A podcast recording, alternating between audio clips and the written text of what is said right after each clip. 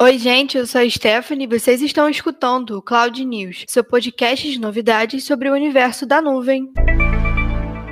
Hoje, no seu podcast de notícias sobre tecnologia em nuvem, a gente vai falar sobre a nova queda da Bitcoin, a Blue Origin, e também iremos falar sobre a Apple e a Google. Para começar o seu podcast de tecnologia favorito, já vou começar dizendo que a Bitcoin voltou a ser cotado abaixo dos 30 mil dólares na última terça-feira, dia 20. Em menos de 24 horas, cerca de 89 bilhões de dólares foram varridos do mercado de criptomoedas, de acordo com dados da CoinMarketCap. E você sabia que o governo da China tem reprimido o comércio e a mineração mineração de criptomoedas, os chineses forçaram o fechamento de operações de mineradoras em suas principais regiões por conta do uso intensivo de energia elétrica. Desde 2017, as negociações de criptomoedas estão banidas do gigante asiático, o que forçou o mercado a se mudar para o exterior. E agora os reguladores buscam aumentar a fiscalização sobre o comércio. O que, que vai acontecer com a Bitcoin, né? E vamos de vitórias. A Blue Origin, a empresa privada de astronáutica fundada pelo criador da Amazon, Jeff Bezos, ou então homem mais rico do mundo, completou completou seu primeiro voo suborbital com tripulantes na terça-feira, dia 20 de julho. A viagem ocorreu na nave New Shepard e um dos integrantes da viagem foi o próprio Jeff Bezos, seu irmão Mark Bezos, a aviadora Wally Funk e Oliver Diamond, que, com 18 anos, se tornou a pessoa mais jovem a ir ao espaço, além de ser o primeiro cliente pagante da Blue Origin. A viagem completa na New Shepard durou cerca de 10 minutos e não enfrentou nenhum problema. O clima do Texas não atrapalhou o lançamento e a nave funcionou do jeito que ela deveria. Chegando ao espaço, os tripulantes puderam soltar o cinto de segurança e flutuar por alguns momentos. Foi um bate e volta, mas na próxima eu espero que a gente seja convidado. E agora vamos falar de Apple. Na segunda-feira passada, dia 19, a Apple lançou um conjunto de novas atualizações para os seus sistemas operacionais e entre elas destaca-se a versão 14.7 do iOS e do iPadOS, que apesar de discreta, traz melhorias para o desempenho e para a segurança dos dispositivos, sucedendo uma série de atualizações que causaram várias controvérsias graças aos seus novos recursos, como a função voltada para transparência no no uso de dados, o iOS 14.7 e companhia pode decepcionar os usuários mais exigentes. Tratando-se de novidades, o recente conjunto da atualização apresenta um suporte para nova bateria externa para marcas de acessórios como a MagSafe e melhorias para o Apple Card Family. Em sua maioria, as novas versões trazem aprimoramentos gerais de desempenho e correções de erros não detalhadas. O iOS 14.7 já está sendo distribuído internacionalmente. Já atualizou o seu hoje e o Google disponibilizou uma pesquisa que aponta como a tecnologia pode ajudar ajudar os e-commerces brasileiros a melhorar a experiência do usuário. O Google Cloud, em parceria com a consultoria internacional de inovação RGA, fizeram uma pesquisa onde foi analisada a performance de 25 e-commerces para identificar os principais desafios do varejo e abordar soluções em nuvem que podem dar suporte para os negócios no contexto atual. Os dados da pesquisa mostram que as marcas têm se preocupado muito mais com a sazonalidade do que com o sucesso sustentável. Ferramentas que proporcionam uma melhor experiência ao usuário, como uma infraestrutura que suporte os altos volumes volumes de acesso, comunicação mobile first, tecnologia para facilitar a busca por imagem e voz, e além de investimento em inteligência artificial, especialmente nos momentos de suporte e logística, podem fazer toda a diferença no seu e-commerce. E por hoje é isso, pessoal. Sigam a IPNET nas redes sociais e fiquem sempre por dentro não só das novidades, mas também de todo o material que a gente produz para te ajudar a crescer. E esse foi o Cloud News de hoje, seu portal de novidades e informações sobre tecnologia e nuvem em até 10 minutos. Até a próxima semana.